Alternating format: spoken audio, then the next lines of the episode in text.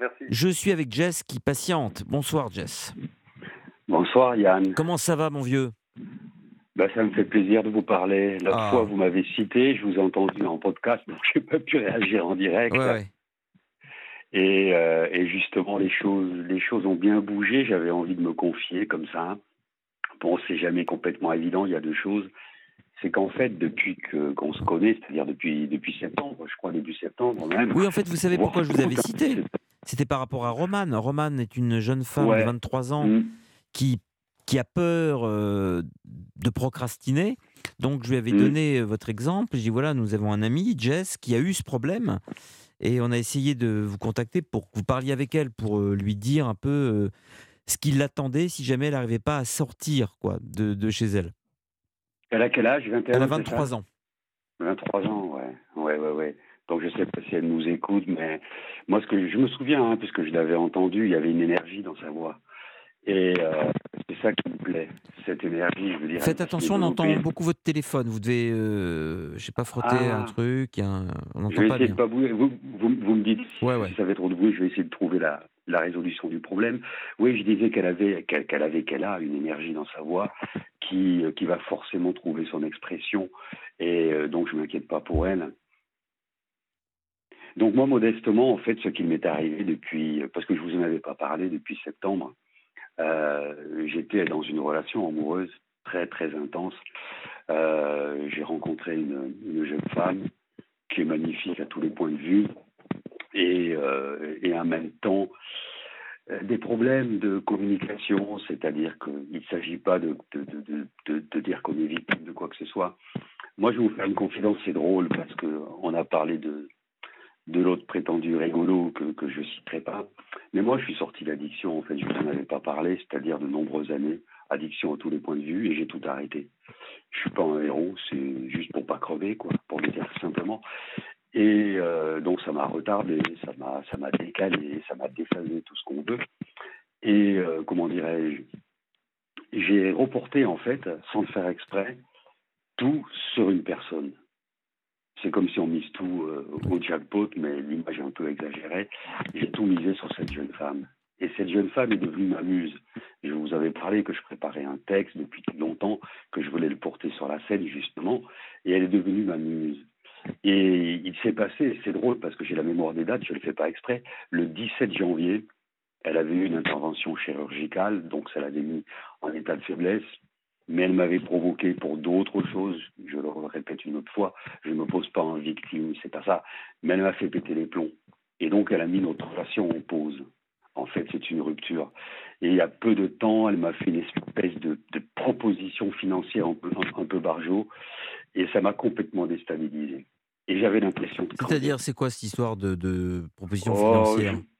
En fait, oh, c'est drôle en plus, puisque vous, comme vous, vous, vous publiez, c'est drôle. J'avais pas fait le rapprochement, ça va vous parler. En fait, elle me proposait de, financer un contrat d'édition qui a lieu aux États-Unis. Elle m'avait pas dit qui c'était. Après, j'ai compris que c'était sa sœur puisqu'elle me l'a dit au téléphone. De financer un contrat d'édition. Donc, je, je trouvais ça bizarre parce que, comme vous le savez, l'édition, quand on a un éditeur, il prend tout en charge. C'est lui qui fait, euh, qui prend les risques économiques, on va dire. Et euh, elle me disait, voilà, son contrat d'édition a été suspendu, elle a besoin de 10 000 euros, Euh, au bout d'un an, elle rembourse la moitié, puis après 10% sur, les, sur, le volume des ventes. Et je trouvais ça complètement, euh, complètement bizarre, pour pas dire autre chose, voire suspicieux. Après, euh, il y, a ce qu'on appelle le compte d'auteur qui, qui est autre chose. Mais elle m'a pas situé où. Comment dirais-je? Elle m'a pas dit où c'est que ça se situait, en fait. Et donc, moi, je. Ça s'appelle gentiment une arnaque, hein, mon vieux Jess. hein, je vous le dis. Exact. Ben, bravo, exactement. Et justement, moi, je ne lui ai pas parlé d'arnaque. J'ai employé le mot méfiance. Je Mais dit, elle, je me vous, elle est méfie. quand même pas sortie avec vous pour en arriver là. C'était pas Mais calculé. justement, euh, justement, mon cher Yann, c'est ça que j'ai pas compris. C'est ça que j'ai pas compris. Moi, elle m'a tout donné, hein, à tous les points de vue. Euh, Ah bah alors qu'elle c'est me peut-être pas, fasse ce- c'est peut-être pas que du calcul. Si elle vous a tout donné, euh, euh, c'est peut-être sa sœur qui a insisté. Je sais pas. Vous l'avez jamais je sais revue pas. Bah, je devais la revoir là dans, dans les jours qui viennent, mais justement, elle s'est un, petit peu fâchée, quoi. Elle m'a dit que je l'avais traité d'arnaque. Justement, c'est drôle. Bah, c'est une arnaque, mais c'en est une. C'en est une, c'est une arnaque. Mais oui, c'est une arnaque. Parce que l'idée, c'est, de, vous, c'est que vous versiez de l'argent pour être publié, c'est ça? Ouais. Ouais, mais comme vous l'avez très bien dit, un éditeur, c'est pas simplement un imprimeur. Un éditeur, c'est quelqu'un qui relit le manuscrit, qui vous donne de l'argent pour écrire. Dès que vous devez donner de l'argent pour être publié, de toute façon, c'est une arnaque. On va pas se mentir. Parce que moi, elle me disait, elle me disait un homme commençant, euh, tu vas, euh, tu, justement, tu vas relire, tu vas corriger et tu vas négocier avec l'éditeur. Parce que comme j'ai des compétences juridiques et des compétences littéraires, attendez, elle. On est dans un délire. Quand vous êtes écrivain, vous donnez un texte, comme vous l'avez très bien dit tout à l'heure, c'est pris en charge, tout est pris en charge par l'éditeur. Il prend le risque ben d'éditer un auteur. Et donc, dès que vous prenez, vous, les risques, quelle que soit la manière dont ça se déroule, sauf si vous le faites sciemment et que vous décidez de publier directement, par exemple, sur euh, Internet, ou que vous auto-publiez un livre en connaissance de cause, que peuvent faire certains, euh, certaines plateformes, euh, mais ça, ça vient de votre décision. Le mmh. reste, c'est de l'arnaque. Mais la question se déplace, d'où vient l'arnaque? Est-ce que c'est sa sœur qui se fait ah. arnaquer et elle et elle ne le sait pas? Ou est-ce que c'est oh. elle, avec sa sœur en quelque sorte, qui veut m'arnaquer moi? Vous voyez ce que je veux dire? Euh, Écoutez, de toute façon, elles sont forcément de mèche à un moment donné. Parce que, par exemple, l'histoire de cette fille qui ne veut plus vous parler parce que vous n'avez pas accepté ça, ça sent pas bon. Non, mais ça sentait pas bon avant. Je vous dis qu'il avec elle pour des raisons personnelles. Et justement, elle vient me voir, pour, enfin, elle vient me voir. Elle me fait une contre-proposition euh, euh, derrière les fagots. Quand il y, a des, quand il y a des histoires comme ça d'argent au sein d'une relation, je euh, suggère qu'il faut décamper. Une relation amoureuse n'a pas à s'embarrasser de considérations financières. Dès que l'argent commence à avoir un rôle qu'il ne doit pas avoir dans un couple, faut se barrer. Ça met tout en l'air. Bah, non mais c'est pas non mais l'argent n'a rien à faire au sein d'un couple. C'est pas lui le héros. Bien sûr. Euh, quand l'argent. C'est mon, point de vue. Hein. C'est mon point de vue. Non, mais quand l'un arrive à euh, focaliser la relation sur un, aspect financier, c'est qu'il y a anguille sous roche. Hmm. Oui, je crois bien. Mais mon problème, si vous voulez, j'ai un peu honte. Hein. On, est, on est là pour, se, pour, pour dire les choses, sinon c'est pas la peine. Hein. Je peux donner des opinions sur tout, sur tout et tout le reste, comme j'ai fait parfois. Non, ce soir, j'ai envie de parler de, de, choses essentielles.